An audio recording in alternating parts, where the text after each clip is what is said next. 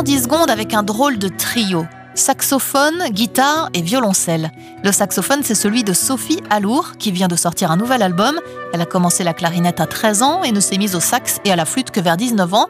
Elle vient de passer deux ans à composer les 11 superbes morceaux de ce nouvel opus intitulé Le temps virtuose.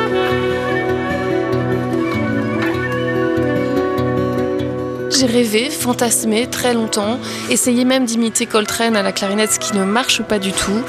Et en fait, quand j'ai loué un saxophone euh, à l'âge de 18 ou 19 ans, dans ma tête, j'avais un son. Je savais ce que je voulais, je suis pas passée par l'alto, j'ai voulu jouer le saxophone de Coltrane tout de suite.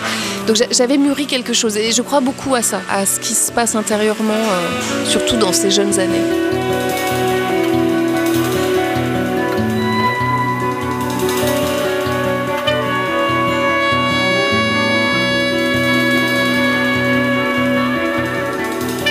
C'est tout l'axe de ce disque. J'ai vraiment voulu parler du temps. C'est très intime, la notion du temps.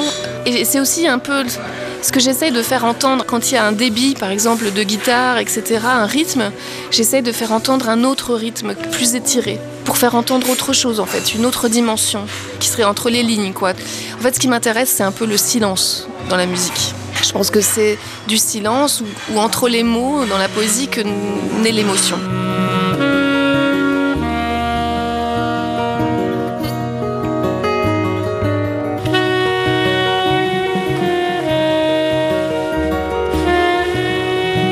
Toujours eu envie de sortir de ce format un peu obligé du thème solo qui est un petit peu la caractéristique du jazz, en tout cas d'un certain jazz, un peu plus classique on va dire. Et là j'aime bien quand ça s'entremêle.